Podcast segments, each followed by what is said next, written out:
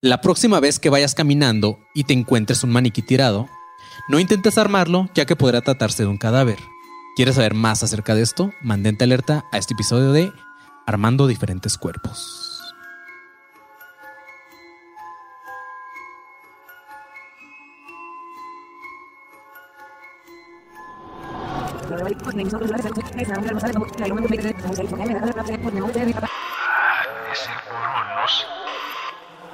ADC. Déjà vu. Bienvenidos a un nuevo episodio de Armando diferentes cuerpos o Academia de Conspiraciones. Yo soy Manny León, estoy con Rubén Sandoval de Pinche Panzoné What's up, bitches? y Marquito Guevara que está un poquito asustado. Buenas, buenas. Así es, güey. Ahorita Este, te va a decir, ¡no hagas eso! sí. Como les comentaba, bueno, eh, esto va a quedar de nuevo y porque hubo unos fallas técnicas que veo que sigue trabado un poquito el video, pero ya vamos a darle así. Mientras el audio se escuche chido, eh, creo que es lo que importa. Entonces, pues están diciendo por ahí en los comentarios que somos el primer podcast que grabamos dos episodios en vivo seguidos, güey. A lo Entonces, mejor por eso no, no, no nos dejan YouTube y por eso está a lo trabado. mejor YouTube dice como que no, putos, nada más hay, es uno, güey. no sé. Sí, a ver, espérense, nadie ha hecho eso. Solo Mr. Beast y el PewDiePie pueden hacerlo. Ándale. Pues nada, nada, vamos a darle así aunque esté trabado. Este, espero que estén todos chidos y vamos a empezar con este episodio de Deja Vu. Panzón, se nos olvidó, Panzón, se nos olvidó también decir que el pasado fue un Deja Vu, güey, justamente, güey. Entonces, este, pues ahorita vamos a hacer un Deja Vu, güey. Sí es, celebrando el Pride, perros. Probablemente este sea uno de nuestros episodios con menos conspiraciones. De una vez les quiero aclarar, aparte del de las Olimpiadas que alguna vez se hizo también, pero este es nuestro episodio con menos conspiraciones. Pero bueno, cabe aclarar que es un caso que siempre me ha apasionado, ya que nuestros amigos de leyendas, eh, bueno, cuando lo hicimos, no se apuraban a hacerlo, pero justamente estuvo bien loco, güey, que cuando este episodio, antes de ser de Vu, lo grabamos, nuestro, nuestro episodio salió el martes y el miércoles Leyenda sacó uno de Black Dahlia. Ah, neta. Sí, güey. Wow. Estuvo súper cagado, güey. Eran sincronizados. Nos sincronizamos. Entonces, pues nada, digo, ya está el episodio de leyendas para los que gusten escucharlo, pero pues también aquí lo pueden escuchar de nuestra propia voz. Así que, pues no pasa nada, chavos, ¿ok? Vamos a empezar con este episodio y vamos a decir que Elizabeth Short, también conocida por sus amigos cercanos como Betty o Beth, nació el 29 de julio de 1924 en Hyde Park, Boston, Massachusetts. Fue la tercera de cinco hijas. Todas fueron mujeres y era un matrimonio de Phoebe May Sauer y Cleo Short. A sus tres años de edad, la familia se mudó a Maine para después reubicarse en Medford, un suburbio de Boston. Aquí vivió la mayoría de su vida. Literalmente la mayoría de su vida, sí, nos vamos a que murió a sus 24 años. Ay, Muy joven. súper joven. Su papá, Cleo Short, ah, había logrado hacer una fortuna con unos mini golf que el vato tenía. Ah, porque short. Porque short.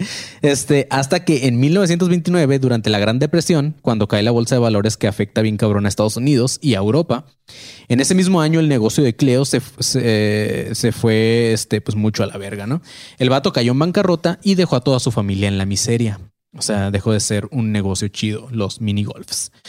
Un año después, a la edad de seis años de Elizabeth Short, su papá se suicidó, güey. O al menos fue lo que todos creyeron. Al vato se le ocurrió la gran idea de fingir su muerte en, en un lugar de la ya cliché ida por los cigarros, güey.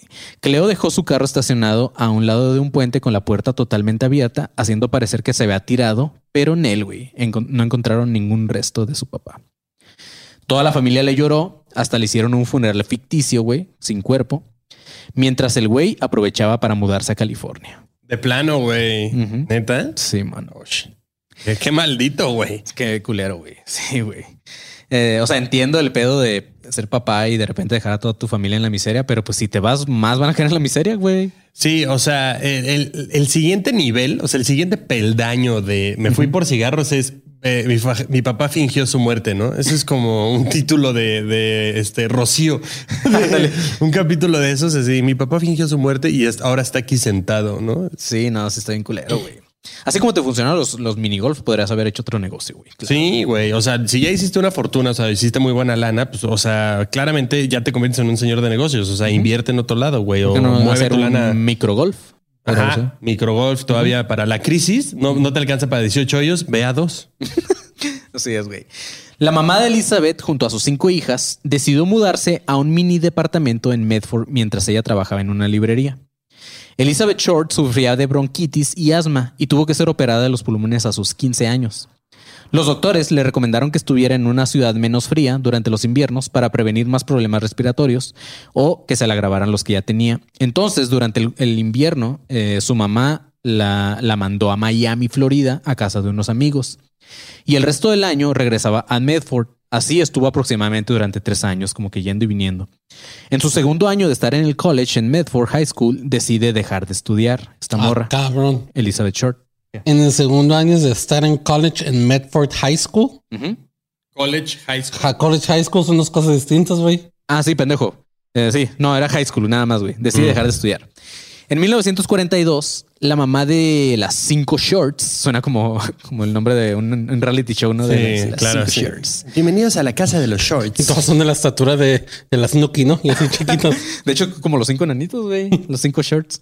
Son siete pendejos con Ah, cinco. cierto. Bueno, es mi, teoría- es mi historia, güey. Sí, Este- Ya le anda metiendo datos así, college, eh, mid, mid school. Así. No, cuando estaba en el kinder high school. No, está- no, cabrón, güey, cabrón. Así es, güey. Bueno, cuando está, eh, cuando en 1942 la mamá de Shorts recibe una sospechosa carta. Al revisarla, se da cuenta que es de su fallecido esposo y dice como que, ah, cabrón. Y tómala, güey. Cuando abre la carta, tal cual era una carta de este güey disculpándose por todo lo que les había- hecho pasar y que lo había hecho por el bien de ellas y de él. Que ahora el vato vivía en California y que estaba tan arrepentido, pero que si decidían perdonarlo, se las iba a llevar a vivir con él. La esposa y las hijas obviamente dijeron, este vato está pendejo, Nel, no lo perdonamos, vete a la chingada. Ninguna lo perdonó, excepto la buena Elizabeth Short. Sí, bueno, este es de que se me olvidaron unas cosas en la casa. Este. Podrían venirse a vivir conmigo y me Sí. las traen. ¿Qué crees? Jaja, no me morí. ¿eh? Este, no me vas a creer lo que pasó. Estaba yo en la morgue y desperté y pues me dijeron, estás mal, te tienes que ir a California. Y dije, bueno, ok, entonces ahorita te estoy mandando esta carta porque necesito dinero. Todavía, güey. Sí, sí, güey, bien mierda. Perra, ah, y perdónenme, pero si me perdonan, está chido acá, ¿eh? Está chido, está- acá no hay calor, ajá, acá- acá no hay frío. Está bien, verga. Ya no me voy a morírtelo. Bueno, tal vez sí, pero no ahorita. Así es, güey. Elizabeth Short perdonó a su padre y lo hizo por conveniencia. Elizabeth era una morra muy guapa y su sueño siempre fue dedicarse al entretenimiento. Y qué mejor que la ciudad de California, donde ahora vivía su papá. A sus 18 años se muda con él después de 12 años de no verlo, güey. O sea, después de 12 años de no ver a su papá, la morra se va con él. ¿Cuántos años tenía para ese momento? Mm, 18 años. 18. Sí, ya es incómodo. Sí, güey. Ya es incómodo llegar con alguien que además, pues tú creías muerto, ¿no? O Sí, sea. Pero cuando llega a vivir con Cleo, después, eh, pues al parecer el vato solo la quería para que fuera su sirvienta. No la dejaba buscar trabajo y solamente quería tenerla en la casa limpiando, lavando su ropa y haciéndole de comer. Después de varias discusiones, decide que su papá estaba mejor muerto y la abandona en 1900, lo abandona en 1943. O sea, un año después, justamente. Elizabeth estuvo viviendo con varios amigos. Uno de ellos era un sargento de la Army y supuestamente abusó de ella. En 1943 se muda a Santa Bárbara y en septiembre de ese año la arrestan por estar empedándose en un bar como una menor de edad todavía, porque pues tenía 18, pero todavía no era de 21. Las autoridades de California la regresaron a Medford, pero ella decidió mejor irse a Florida y de vez en cuando visitaba a su mamá y a sus hermanas en Massachusetts. Estando en Florida, Elizabeth conoce a un oficial de la Armada llamado Matthew Michael Gordon, un vato condecorado por su labor en la Segunda Guerra Mundial. Mientras él estaba en recuperación por un accidente aéreo en la India, le propone matrimonio a Elizabeth y esta morra lo acepta. Pero no pasaba ni un año cuando este vato tiene que volver y justamente vuelve a tener otro accidente en la guerra, pero ahora muere, güey. El vato murió el 10 de agosto de 1945. o sea, tuvo un accidente grave. Sí. Menos, menos de una semana antes de que Japón se rindiera y terminara la guerra. O sea, Oh, estuvo, no, estuvo a nada no, del vato sobrevivir y casarse con Elizabeth Short y pues, hacer su vida, casado con ella y tómala, güey. Bueno, él estuvo una semana. O sea, todavía hasta que firmaron, literalmente seguían en guerra, ¿estamos de acuerdo? Sí, sí, sí. O sea, Pero- hubo gente que murió 24 horas antes, Claro, 12 horas antes, claro, así, güey. 20 minutos antes. Sí, o güey. sea, pero pues qué mala suerte, güey. Una semana. Sí, eso cabrón. una semana de seguir viviendo, güey. Sí, güey. Pero bueno, a la suerte de este cabrón, güey, a lo mejor hubiera tenido otro accidente en otro lugar, güey. No, no, Sí, cuando, güey. cuando la muerte te sigue, es como ya, güey. Sí, también, o sea, hay banda que no, puta, güey, sobrevivió a no sé qué, pero güey, lo atropellaron después. Así, Sí. Ah, ok. Sí, saliendo del hospital no vio una coladera y valió madre. ah, no, pues güey. Sí, güey. Qué cabrón. Estando en Florida, Elizabeth cono- conoce a un, co- a un oficial de la Armada llamado... ah, ah, no, eso ya lo dije, güey. Finalmente, en 1946, la morra se muda a Los Ángeles, donde pasó seis meses viviendo de nuevo con amigos y con güeyes que conocía y le ofrecían sus casas o cuartos de hotel para pasar la noche. Ella trabajaba como mesera en un bar y con eso a veces le alcanzaba para rentar un cuarto atrás del club nocturno en el que trabajaba, del famoso Hollywood Boulevard. El 8 de diciembre de ese mismo año, tomó un autobús a San Diego, donde se hizo muy amiga de una morra llamada Dorothy French, quien trabajaba en un cine llamado Aztec, ahí en, Los Ángeles. Este, en San Diego, perdón. Dorothy la dejaba entrar gratis al cine y dijo que en varias ocasiones, después de la última función, Elizabeth se quedaba a dormir en las butacas del cine, güey. Elizabeth le contó a Dorothy que, decidió irse a Los Ángeles, eh, de Los Ángeles más bien, porque encontrar trabajo como actriz era muy difícil, ya que había muchas huelgas de actores. Dorothy le ofreció quedarse en su casa ahí en San Diego de, con su mamá unos días, pero esos días se convirtieron en un mes al no conseguir trabajo. Elizabeth se ofrecía a ayudar con las labores de la casa de la mamá de Dorothy ahí en San Diego, pero Elizabeth le mamaba la vida nocturna y seguido se iba de fiesta, lo que le trajo obviamente problemas. Es como que estás en una casa que no es tuya, de familia que no es tuya, Sí, te. y en la noche dices, me voy de fiesta y pues nada, no mames. Claro. Una noche conoce un güey llamado Robert Red Manley, un vendedor de bienes raíces en Los Ángeles. Este vato era casado y su esposa estaba embarazada. Este vato confesó que estuvo saliendo con Elizabeth, pero que nunca tuvieron relaciones. Short le pide a este güey que la lleve de vuelta a Los Ángeles y el vato acepta y pasa por ella a la casa de la mamá de Dorothy el 8 de enero de 1947. Una vez en Los Ángeles, se van de fiesta y se quedan a dormir en un hotel. Manly durmió en la cama y esta morra durmió en una silla, güey. O sea, Manly dijo, pues yo te traje, pues yo voy a dormir a gusto, tú duérmete en una silla, güey. Chale. Ajá. A la mañana siguiente, Manly tenía una cita de trabajo y la dejó ella en el cuarto del hotel y regresó por ella hasta mediodía. Elizabeth le confiesa que iba a regresarse otra vez a Medford con su familia, pero antes quería ir a, la boda de su hermana, que justamente era en Los Ángeles, en el Hotel Billmore. Manly la, la deja en el hotel, pero no se queda con ella. Y de aquí pasamos a la mañana siguiente, que es el 15 de enero de 1947, o sea, seis días después, una mañana fría en Los Ángeles, una señora llamada Betty Bersinger, en compañía de su hija de tres años, pasaban caminando, güey, por un terreno baldío entre las calles Coliseum y West eh, 39 en Los Ángeles. Y Betty y su hija se encuentran con lo que creen que es un maniquí. Pero al, acercar, al acercarse, güey, se dan cuenta que ese maniquí desarmado no era más que el cadáver de una joven descuartizada. No mames. Y era el, jue- era el cuerpo de nuestra Elizabeth Short. La verga, güey. Quedó corta. Quedó corta, güey. Se quedó corta. El cuerpo cortado estaba a la mitad. güey. Había sido totalmente drenado, güey. Y, y el rostro tenía la sonrisa Glasgow, que es como esta la que tiene el Joker, güey, de oreja a oreja. Ok. O sea, le hicieron esa madre. El cuerpo había sido lavado y dividido en dos con cortes muy finos. Al parecer de alguien que sabía lo que hacía y que tenía experiencia. Lo que hizo creer que se trataba de alguien con conocimientos en cirugía. En el terreno la dejaron tendida de espaldas, con sus manos por encima de su cabeza y con los codos doblados en un ángulo recto, güey. Pero le arrancaron el brazo y el corazón y sus intestinos. Le mutilaron el pezón izquierdo, le cortaron el vientre por encima de la entrepierna, le quitaron un trozo de muslo y lo insertaron en su vagina, güey. La morra tenía muestras de, asfi- de asfixia y fracturas en las partes hechas, eh, en, en las piernas hechas con un bate, güey, con un bat de béisbol, güey. Cerca de ella se encontraba la huella de un zapato de un hombre y al fondo del terreno había un saco de cemento vacío con algunas gotas de agua y otras de sangre. No mames. Sí, güey, o sea, fue un... ¡Qué vergas! Sí, estuvo muy culero, güey.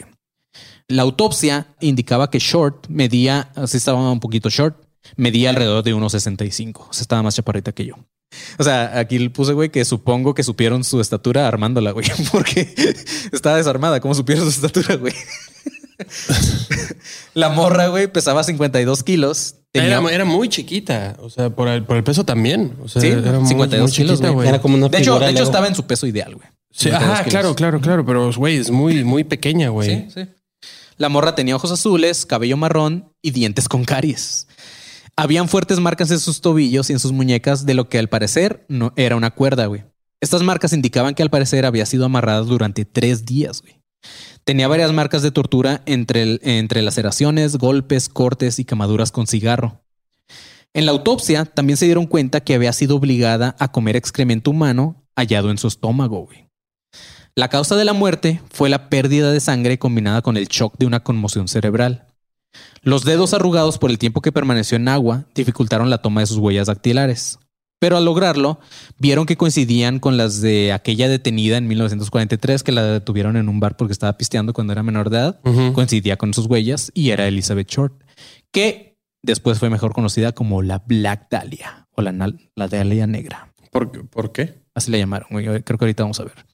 Se le llamaba así porque era una mujer que siempre vestía de negro y para, ver, para verse más elegante. Y en esa época había una película muy, muy famosa llamada La Dalia Azul o The Blue Dahlia, que justamente se trataba del asesinato de una mujer y se supone que se parecía mucho a nuestra protagonista. Antes de que se hiciera un caso tan popular, a este caso se le llamaba el asesinato del hombre lobo. Esto fue un titular de una noticia en The Daily News. El Herald Express tenía información valiosa, pero no querían compartirla con la policía a menos de que les cumplieran algo. Lo que estos güeyes querían era que, que estos güeyes tuvieran la exclusiva y siguieran investigando el caso.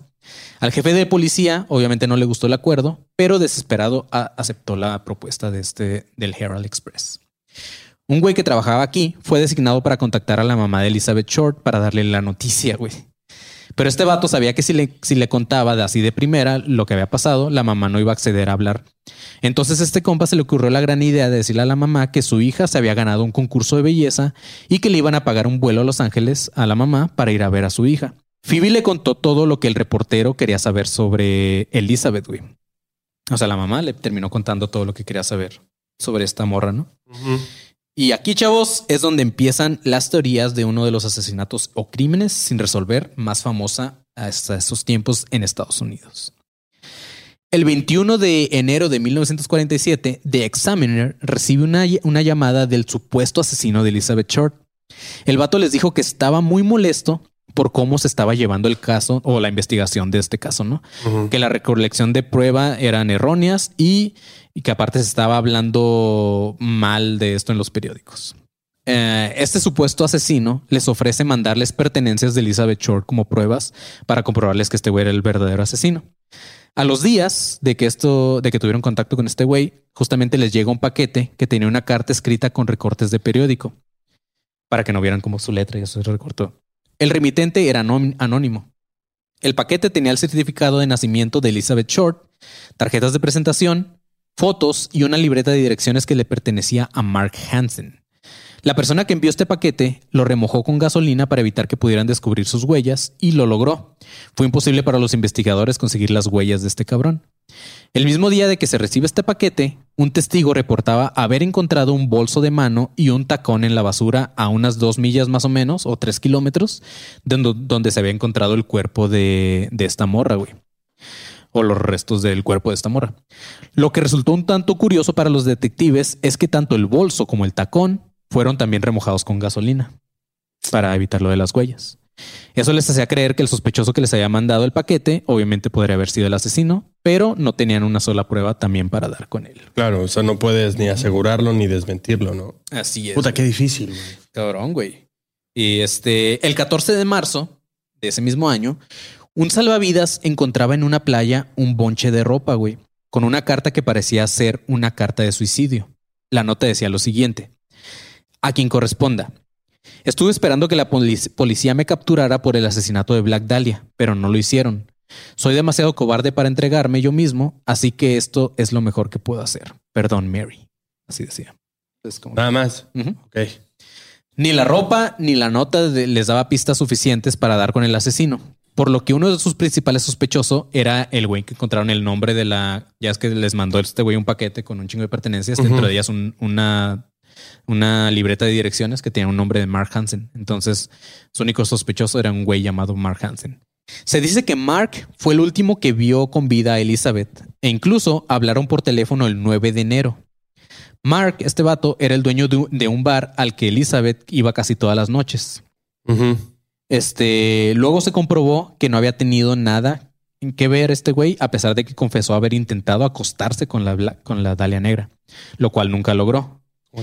Incluso Mark confesó que la libreta de direcciones que se le había enviado a The Examiner sí era de él, pero a que al no usarla se la regaló a Elizabeth. Ah. Este vato moría por causas, este vato murió por causas naturales en 1964. Entonces, Sí, de, de ahí cómo la consiguió, ajá, o cómo Ajá. fue que la obtuvieron. ajá, los otros güeyes, ¿no? O sea, yo Claro. me imagino que lo llevaba con ella siempre, o no sé. güey. Ajá. A partir de ahí, la lista de presuntos asesinos eh, llamando, güey, para tener sus minutos de fama se hizo interminable. En los próximos meses se recibieron alrededor de 400 llamadas de diferentes güeyes diciendo que eran los asesinos. No, güey. Pues sí, es- era como que algo chido. Güey, pero qué miedo. O sea, que haya 400 güeyes hablando para adjudicarse eso. Claro, güey. O sea, ¿sabes? Es como esta onda de, ay, encontré un iPhone, ¿de quién es? O sea, es como, bueno, ok, va, hay 400 güeyes que dicen, "Ah, es mío, es mío, es mío, ¿no? ah, órale, va, güey. Pero, o sea, 400 cabrones. Para decir que asesinaron a Claro, güey. O sea, y que realmente estén dispuestos a que los investiguen o que tal vez, o sea... Sí, no, no mames. No, güey, no, no jodas. Es- está muy fuerte, güey. Sí, güey. En junio de 1947, chécate esto, güey, la policía había procesado y eliminado una lista de 75 sospechosos. Para, para diciembre de 1948, la lista aumentó a 100 pers- 192 personas en total de sospechosos. De esos 70, de esos 70 personas confesaban ser culpables, pero el fiscal concluía que solamente 22 seguían siendo sospechosos viables. Por los tipos de corte que se le habían hecho al cadáver de la morra, la policía creía que el asesino tenía algún tipo de formación médica. Entonces fueron a las escuelas de medicina y odontología en la ciudad de Los Ángeles. La Universidad de, del Sur de California envió una lista completa de todos sus estudiantes y sus nombres se buscaron en la división de identificación para ver cuántos de ellos habían tenido algún antecedente acá. Criminal. Ajá. Se dice que gracias a esta investigación se desecharon las pruebas ya que dieron con bastantes médicos que realizaban abortos ilícitos en la ciudad y eso los iba a meter en problemas también a ellos. güey. O sea, la policía dijo, Nel, güey, mejor así la dejamos porque están habiendo abortos ilegales y pues mm, para qué nos metemos en pedo. Sí, esa es otra cosa. Ujú, Ok. ya, mejor dejemos de investigar a estos güeyes.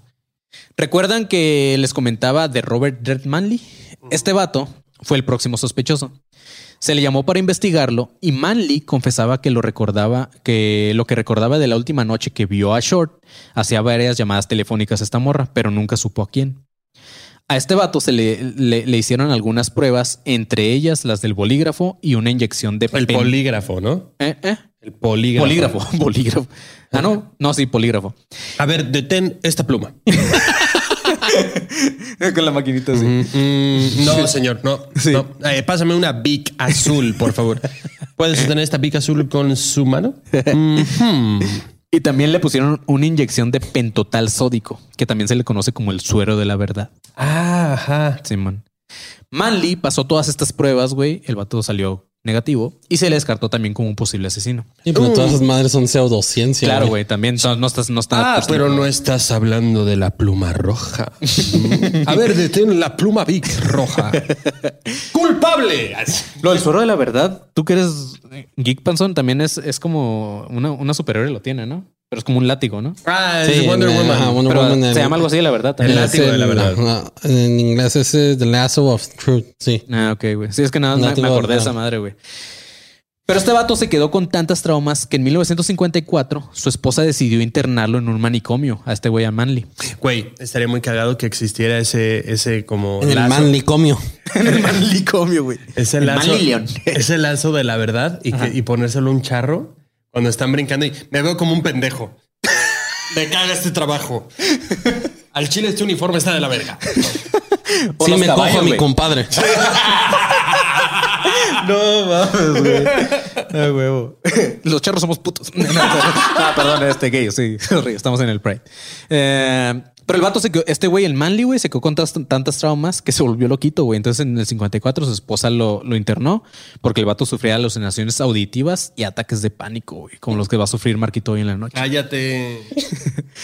Como les dije, la lista de los posibles asesinos es muy larga y dentro de ella se encontraron a varios sospechosos, pero con pruebas muy débiles eh, o más débiles que las de Hansen, Hansen y, y este Manley. Pero el sospechoso que hasta hoy en día todavía se considera que en realidad podría ser el asesino de Elizabeth Short se llama George Hodel. Este sospechoso salió a la luz en 1999 y el caso, se el caso volvió a a cobrar interés de los gringos, o sea, pasó un putero de tiempo, güey. El detective Steve Hodel era un detective. Mientras revisaba un álbum de fotos de la familia, se dio cuenta que en la última foto había dos fotos de una mujer que no era parte de la familia de este güey. O sea, Steve Huddle era el hijo de George Huddle, del que pro- probablemente podía ser el asesino. Uno de los de la lista. Ajá. Entonces al, al detective llegar a su casa o a la casa de su papá y ver un álbum de fotos, dice que en la última, en las últimas dos fotos había una mujer que se le hizo raro verla ahí porque nunca no la conocía. La describió con una mujer de tez blanca y con cabello negro. En una de ellas parecía estar dormida. Al, anali- ana- al analizar un poco la situación, se dio cuenta que esta mujer de las fotos justamente se parecía mucho a Elizabeth Short. Este vato durante 15 años, güey, se dedicó a investigar el caso de su papá, ya que él cree que es el asesino, su papá de Black Dahlia. De hecho, escribió un libro que les recomiendo. De hecho, lo- eh, eh, también ahí más adelante lo, les voy a decir dónde lo pueden encontrar, pero se llama Black Dahlia Avenger, güey, A Genius for Murder. Este libro salió en el 2003. Ok. Sin embargo, este vato no fue el único, güey. En 1995, una morra llamada Janice Knowlton escribió un libro llamado Daddy Was the Black Dahlia Killer. O sea, otra morra también dice que su papá la mató. En donde dice que recuerda de niña haber escuchado a su papá diciendo que él fue el asesino y que recuerda que su papá tenía a Short en su garage y la torturaba. Pero nadie le creyó a esta morra y pues todas sus pruebas eran muy débiles y parecía que solamente quería vender libros, lo cual también puede pasar muy cabrón. O sea, si hubo 400 cabrones queriéndose adjudicar un asesinato por Sí, claro. ganar que- cinco minutitos de fama, obviamente iba a haber una morra que era escritora y que dijo, ah, pues tengo Sí, claro, forma que para lo llevó un a un libro". pedo literario. Ujú. Ok. Y para complementar, como en- cuando grabamos esto, porque cuando grabamos esto, esta serie eh, estaba, creo que apenas acaba de salir o tenía, no, ya tenía tiempo que salió. También hay un libro sobre Fauna Hodel que se llama One Day Shall Darken, The Mysterious Beginnings of Fauna Hodel, que habla sobre su, su Papá. abuelo, que es Ah, George entonces- Hodel. ¿Y es, es hija de Steve Hodel? Ah, no, ese es de Fauna Hodel, es de, de otra, creo. Ella es hija de. ¿Dónde está? Ok. Ella es O sea, toda de. la familia Hodel pensaban que el abuelo era el... el- Hodel era la, el- la primera hija de Tamar Nace Hodel. Ah, ok. Entonces no, no era hija de Steve. Pero bueno, Pero la serie se llama I Am the Night. I Am the Night. ¿En dónde está? Ah, la sacaron por TNT, no sé dónde está Ah, en streaming. Ajá, igual si la buscas debe de aparecer alguna Ahí plataforma. pónganla en los comentarios. Dale. Pero Steve Hodel, el vato, el, el, el- este, el detective, sí tenía algunas pruebas que eran más contundentes que los de la morra esta que escribió el libro. La diferencia fue que Steve en realidad tenía, eh, usó un, un- bueno, el vato fue metódico. Oye, la verga, güey. Ahorita que estoy leyendo esto. O sea, ella, ella uh, Fana Hodel, aprendió por un ¿Una corte? o un- Ajá, una corte de 1949 que George Hall abusó de su hija Tamar No mames. y es el producto de incesto, A la verga, güey. No mames. O sea, esta morra es producto de incesto. al parecer. O sea que el tal George Hodel sí era un hijo de la verga, Sí, güey. era una, No mames, güey. una mierda, güey. Güey. Entonces sí podría haber sido. Pero bueno, la diferencia es que este vato, el, el detective, sí fue metódico. Aparte de, cabe destacar que su papá, el George Harold que estamos hablando, sí tenía sospechas de un asesinato, que era de su secretaria. Y aparte había sido denunciado por su hija por violación, justamente Ah, en 1949, cuando ella tenía 14 años. Steve, al ser detective, tuvo facilidad para pedir acceso a los archivos del FBI sobre su padre. Envió las fotos que encontró en el álbum a expertos de reconocimiento facial y textos de su papá a grafólogos para ver si coincidía con algunas de las cartas enviadas por los sospechosos. Los resultados no fueron concluyentes, pero esto no lo detuvo. Más tarde el vato encontró en la casa donde vive a su papá un recibo de compra de 10 bolsas de cemento que como por coincidencia eran del mismo tamaño y de la misma marca de la bolsa que encontraron que tenía agua y sangre cerca de donde mataron a Elizabeth Short. Al investigar un poco más, se dio cuenta que varios testigos afirmaban haber visto un carro transitar varias veces por la zona donde se dejó el cuerpo de esta morra. Y ese carro lo describían, mm, que describían las personas era justamente el carro que tenía el papá de Steve Huddle, que era un Ford Sedan de 1936. En el 2001, Huddle recibió un respaldo de Stephen Kay, un viejo amigo que trabajaba en la oficina fiscal de Los Ángeles. Seis semanas después de revisar la información, Kay le respondió a Steve. Gracias a un gran trabajo detectivesco, el nombre del doctor Josh Huddle vivirá para siempre en la infamia. Esto quería decir que en lo que a él respectaba, las pruebas eran más que concluyentes que era el asesino de, de Black Dahlia. Esto animó a Steve a terminar de escribir su libro, el cual publicó hasta el 2003. La publicación de este libro causó un gran interés de muchas personas que se habían dedicado a investigar este caso. Uno de ellos fue un vato llamado Steve López, que era un columnista de Los Ángeles, que mientras escribía un artículo sobre este tema, pedía la información al fiscal. Gracias a eso, consiguió acceso a una carpeta que ni siquiera es el mismísimo Steve Harold, el hijo de George Harold, conocía y que había sido recopilada por el teniente Frank Jemison. En este archivo, sorprendentemente encontraban algo, güey. George Harold en realidad había sido uno de los hombres que la policía había manejado como principales sospechosos, güey. Esto a raíz de la denuncia que le había puesto su hija de violación en 1949. Pero no solamente era eso. Tan sospechoso era para la policía que sus líneas telefónicas fueron interferidas y se habían puesto micrófonos en su domicilio. Se logró obtener una larga grabación de las de lo que interfirieron, la cual era muy aburrida y no tenía nada interesante hasta que se escucha lo siguiente. Chequen este pedo. Esto es lo que encontraron en las en la línea de George Huddle. El vato dice: Date cuenta que no había nada que pudiera hacer. Ponle una almohada sobre su cabeza y tápala con una sábana. Consigue un taxi. Murió a las 12.59. Pensaron que había algo extraño. Bueno, ahora pueden haberlo descubierto. Sí la maté. Después de eso se escucha, suponiendo que maté a la Dalia Negra, no pueden demostrarlo ya. Ya no pueden ni siquiera hablar con mi secretaria porque está muerta. Su secretaria se llamaba Ruth Spalding. Ella murió por una sobredosis de barbitúricos. Harold había estado presente en su muerte, pero quemó algunas de sus pertenencias antes de llamar a la policía, razón que provocó que el caso de Spalding fuera abandonado a falta de pruebas. Entonces, este güey está bien, hijo de perra, güey. Se supone O sea, y con todo y esa grabación, o sea, no, no, le pudieron hacer nada, pues, pero- ajá. Al final no. O sea, ya- para empezar, ya había pasado un chingo de tiempo, ya, no- ya estaba muerto este güey. O sea, sí las interfirieron y sí en ese mismo rato lo escucharon, pero solamente existía la llamada, no había otras pruebas, güey.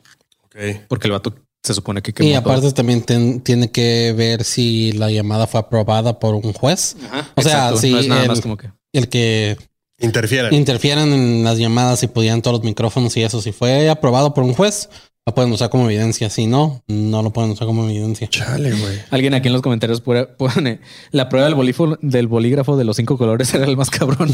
Ándale, güey. Sí. Este. A ver, cambia, este- cambia de azul a rojo, ándale. No, güey, te lo dan así sin nada y pícale.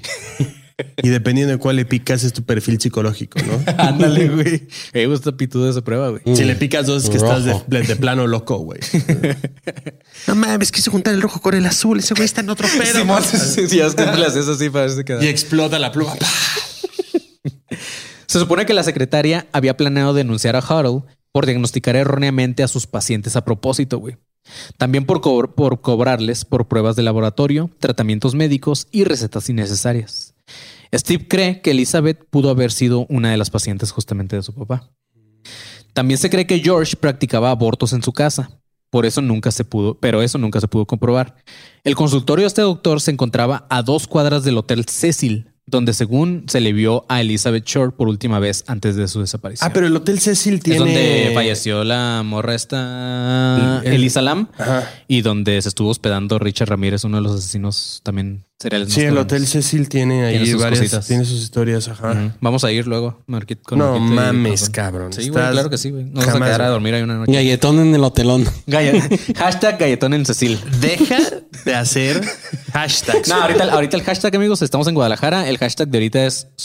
eh, ¿Cómo era? Hashtag Marcrox. Ajá. Sí, no, porque que- después de entonces yo voy a hacer otro que es el panzón se la chupa un burro, güey. Así, derecho, güey. Ajá. Sí, y, y, y, y Manny, no sé, güey. Manny eh, besa orcas. Así, ya, tal cual, güey. Y, los cumplen, güey. Así es, ¿Por güey. qué en Los Ángeles iría a ese hotel, güey? En todos los... Está en Los Ángeles, ¿no?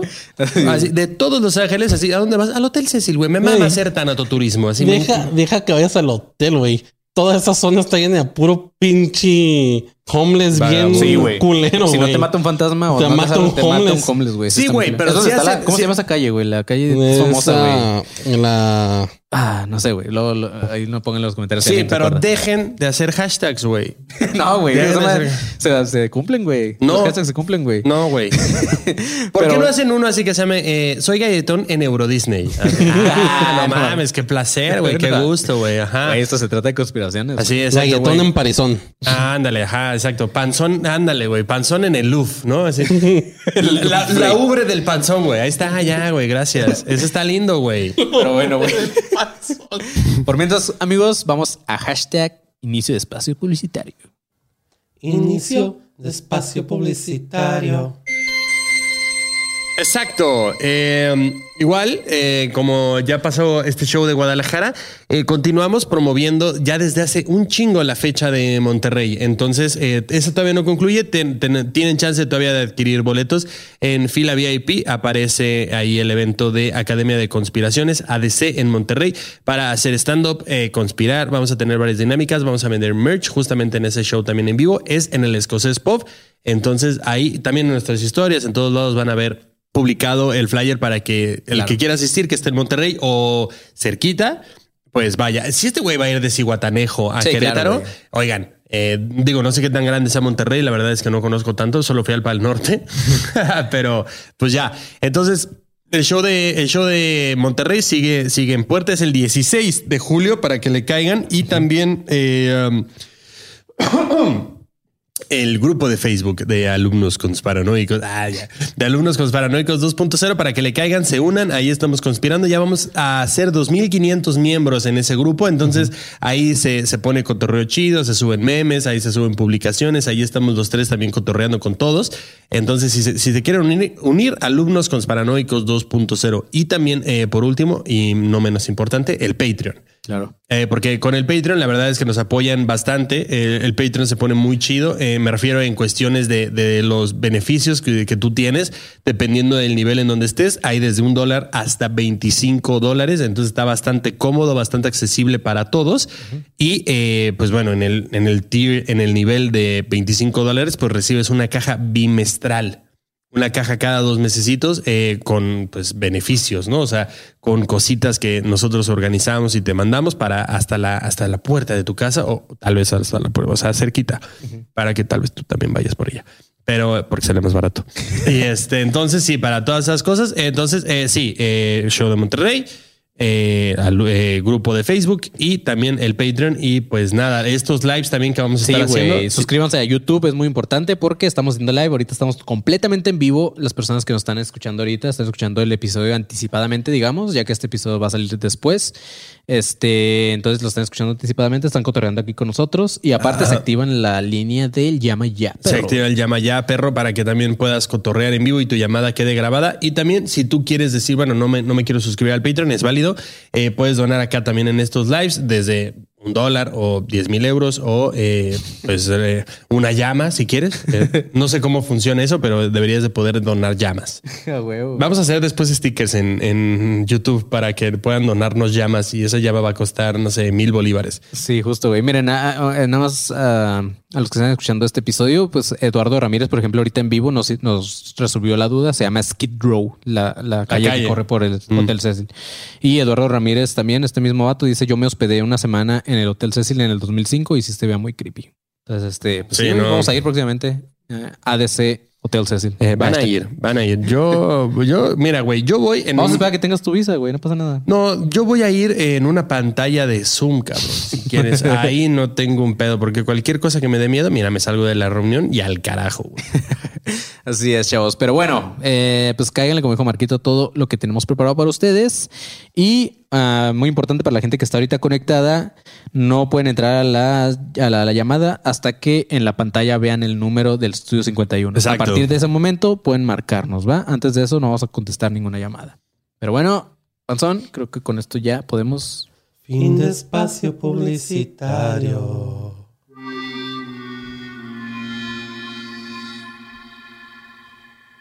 Ancina es, perros. Vamos a seguir hablando de este buen George Huddle.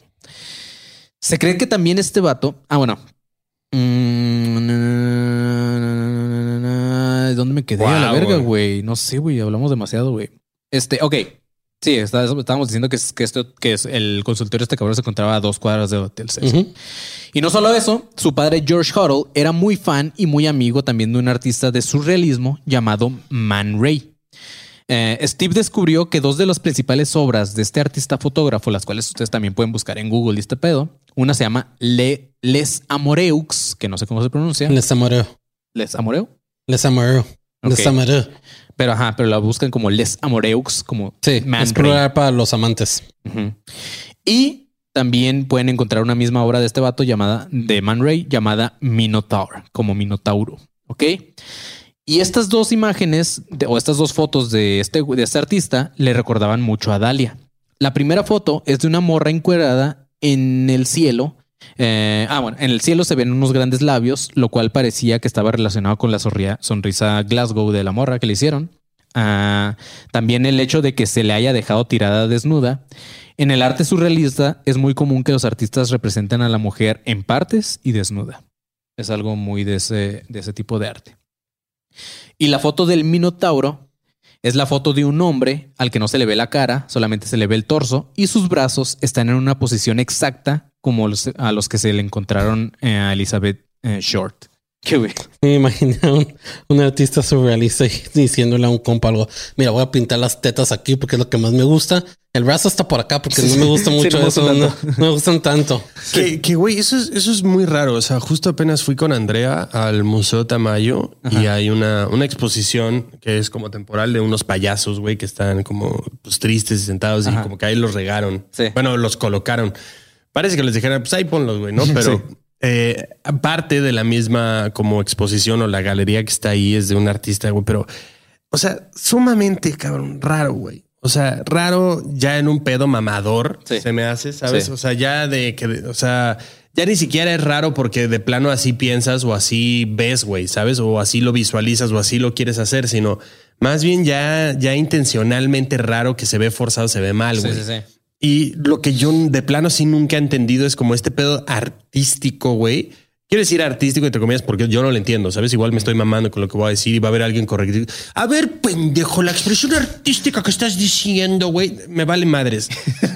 Eh, el punto es, güey, que, o sea, de, de- de- de pronto, güey, ya, ya es como un pedo experimental y, y to- todo es sexual, güey. Sí. ¿Sabes? O sea, todo es sexual y ya de una manera mal, güey. O sea, brusca, güey, como sin razón, ¿sabes? O sea, yo no sé si están reprimidos sexualmente. Sí, que es lo más probable. Exacto. Una, o reprimidos sexualmente o están demasiado, eh, es que no sé cuál es como la otra palabra, ¿sabes? O sea, demasiado como en demasiado como en sincronía con y entonces lo quieren poner en todas las obras y de repente ya te encuentras con unas cosas que es como esto de plano ni cuadra, güey. Sí, sí, sí. O sea, esto a huevo solo es así, poner un desnudo por poner un desnudo y atrás pones cualquier mamada y en medio cualquier mamada y con los colores te van en madres. Entonces es como ya también de güey, güey, qué, qué, qué estupidez más grande, güey. Sí, ya, claro. gracias. Es lo único que quería decir de- del arte. No, sí, güey. O sea, yo también coincido con esas cosas mamadoras. Por ejemplo, no sé si supieron de esta en uno, no me acuerdo en qué museo, güey, de que había un trapeador sobre una cubeta y no sé qué. Y güey, se juntó un putero de gente a tomar fotos y dijeron así como que, oh, Sí, de- no sé qué. Resultó que era algo que había dejado un conserje ahí, güey. Sí, llegó el de intendencia así de que, ah, ah, mira, güey. Sí, güey. Güey, ah, mira, hablando de eso, eh, fuimos al, al, al- no al Somaya, al que está enfrente. Ahorita se me fue también su nombre, güey. Al, no es el Franz Mayer. No, no sé, güey. Fuimos también a otro, güey. Había un puto rinoceronte plateado, güey. No te miento, güey. Tenía una podadera, una podadora ahí pegada, una puta silla, güey. Un iPad así. Y yo dije, esta mamada, ¿qué, güey? O sea, esta mamada, o sea, güey, eso lo puede haber hecho un niño de primaria, güey. sí, sí. O sea, de que no, no tengo plastilina, pues ahí está esas mamadas, ¿no? Y volteabas, güey, y tenía la explicación que obviamente es una mamadorzaza, güey. Ajá, ¿qué Así, no, este rinoceronte simboliza al ser humano y, y el consumismo, que realmente no necesita ningún objeto material para representar no sé qué. Y es como, cállate. ¿Qué estás diciendo? O sea, es como, güey, o sea, no, no, no, no encuentro. O sea, de repente te digo, lo quieres hacer tan abstracto, güey, Sí, sí, sí. que te olvidas de, de, de- de plano la explicación como más sencilla y más fácil, güey. Entonces, o sea, entiendo perfecto este Es pedo de. yo concuerdo con, con eso porque las explicaciones mamadoras son lo que me cagan. Creo que respetaría más si me pusieras en esa madre. Me dio ganas de ser un rinoceronte, son chidos. Es como que la neta sí los rinocerontes Ajá, están o sea, chidos, no, güey. no tiene por qué. Ajá, porque igual a veces, mm, ¿sabes qué? Me caga tal cosa o, no sé, güey. Vi esto y me inspiró tal cosa y ya, güey. O sea, no tiene por qué ser una, explica- una explicación tan mamadora. Sí, y lo peor, güey, todavía de la explicación mamadora me caga cuando no hay, güey. O sea, porque de repente vas y hay una, hay una tortuga con la cara de un niño eh, un reloj ahí y dos cinturones. Y es como, ¿y esto qué Como cabrón? el, ca- Ah, como el gallo y- con la cara de orgasmo que vimos. Ándale, Y güey. lo, peor, Exacto. y lo peor es cuando, cuando la gente dice, ah, no, sí, es que el artista quiso reflejar. Güey, No, cállate, cabrón, ¿y ¿sabes güey. cómo se llama? Se llama café. Es como, no mames. O sea, de plano no tiene nada que ver, güey. O sea, entonces no me está representando nada, güey. Entonces, Claro. o sea, este pedo es lo mismo, güey. Sí, justo, güey. Gracias. En ese pedo, eh, el arte siempre va a ser subjetiva y a Sí. cada quien le va a hablar como le, le hable. Completamente, güey. Pero, Pero- por ejemplo, la explicación, o sea, si está la explicación, La ya mayoría de esas es literal, explicaciones es, es nada más para vendérselo a gente rica mamadora, güey. Porque el arte es nada más consumismo, consumismo de la élite o del 1%, güey. Claro. Por Sí. eso no ves artistas, artistas, o sea, de artes plásticas y de pintura y eso, ah, levantados o todo ese pedo. Porque Sí, la sí, mayoría del arte es- está dentro de, de, de bóvedas enormes de gente rica. Simón, sí, justo, Sí, güey. claro, güey. O sea, te digo, también, también la Todo otra. un pedo muy jodido, la neta. Sí, no, güey. No. Pero sí, ve- vean estos cuadros. Y lección aprendida, Marquito y Andy, ya no vayan, güey. ¿Para qué, para qué siguen yendo, güey? Para ser Sí, no, mamadores para ser y mal- tomarse fotos Sí, nada más, güey. No, no, no, no, no, porque, o sea, la exposición de los payasos, o sea, se veía, se veía cool, ¿sabes? Y el museo, la neta, está muy bonito, güey. O sea, el museo está, está muy chido. Y la exposición, digo, es muy cortita, es solo un piso, es una sección, ni siquiera es tan grande. Pero pues digo, ah, que está bien. O sea, ahí luego les puedo postear una foto. Le tomé unas, unas a Andy que donde se ve hermosa. Ay. Ah, Se mira, Marquito, justo lo a leer también el, el Dice Miguel. González Guajardo. Hay un puto mosquito aquí picándome, güey. Véate la verga. Eh, dice: Soy de Monterrey. Si Marquín se queda una noche en el Hotel Cecil, yo dono 10 mil pesos a la academia más chingona de México y se puede hacer merch en su tienda oficial en Monterrey. Es que ves, ¿por qué me metes en ese pedo, güey? Marquito, güey. Ya se armó, güey. 10 mil pesos, güey. No es nada. Está bien, güey. Marco. Está pitudo, güey. Y también este perro ya se comprometió, güey. Si no lo cumples, eres un hijo de perra, güey. Primero que los deposite y después hacemos las pruebas. No, a lo que se refería, a lo que entendí. de- Sigue el puto capítulo, a lo que entendí es que este güey va a poner 10 mil pesos para poner una tienda de academia en Monterrey, güey. Pero bueno, dale. Mientras Steve investigaba a su papá, este seguía vivo. Murió en 1999 y el libro salió en 2003. Lo único que se sabe a ciencia cierta de George Huddle es que un año después del asesinato de Elizabeth Short, abandonó a su familia y se fue a vivir a las Filipinas y no regresó a Estados Unidos sino hasta 1990, cuando ya tenía 83 años. Hasta hoy no se sabe si George, hasta hoy no se sabe si George Huddle es el verdadero asesino, pero sí es el sospechoso con más pruebas y esto gracias a su propio hijo. Hay otras pequeñas teorías por ahí, pero sin tanta información. Una de ellas es que en realidad fue un asesino en serie llamado William Hearns, el asesino de una niña de 8 años que también se le conocía como The Lipstick Killer. Se le conocía así por dejar mensajes escritos sobre sus víctimas con un lipstick, algo que no pasó con Elizabeth. Solo se le relaciona por los años y la zona en la que había tenido alguna de sus víctimas, este güey también, que era una de las zonas cercanas de Elizabeth Short. La otra es que hubo un encubrimiento de parte de la policía porque el asesino era alguien mucho, de mucho dinero y mucho poder, güey. En el caso de Lisa Lam, que lo pueden ver en Netflix y más adelante vamos a hablar también de ella en un episodio, se relaciona a ambos casos, no, no con el mismo asesino, pero sí tanto que Lisa como Elizabeth Short estuvieron en San Diego unas semanas antes de sus desapariciones y las dos estuvieron en el Hotel Cecil. Esto todavía no se ha comprobado 100% en el caso de Elizabeth Short. En el 2019, en una convención en New Orleans llamado el CrimeCon, que también estará muy vergas, ¿sí, Marquito? Este, Ok, ya basta, güey. Redding, un profesor asociado y director en la Escuela de Estudios de Justicia del Santa Barbara City College, dijo haber pasado 30 años investigando el caso y cree que hasta la fecha el caso sigue sin resolverse y cree que nunca va a pasar. güey.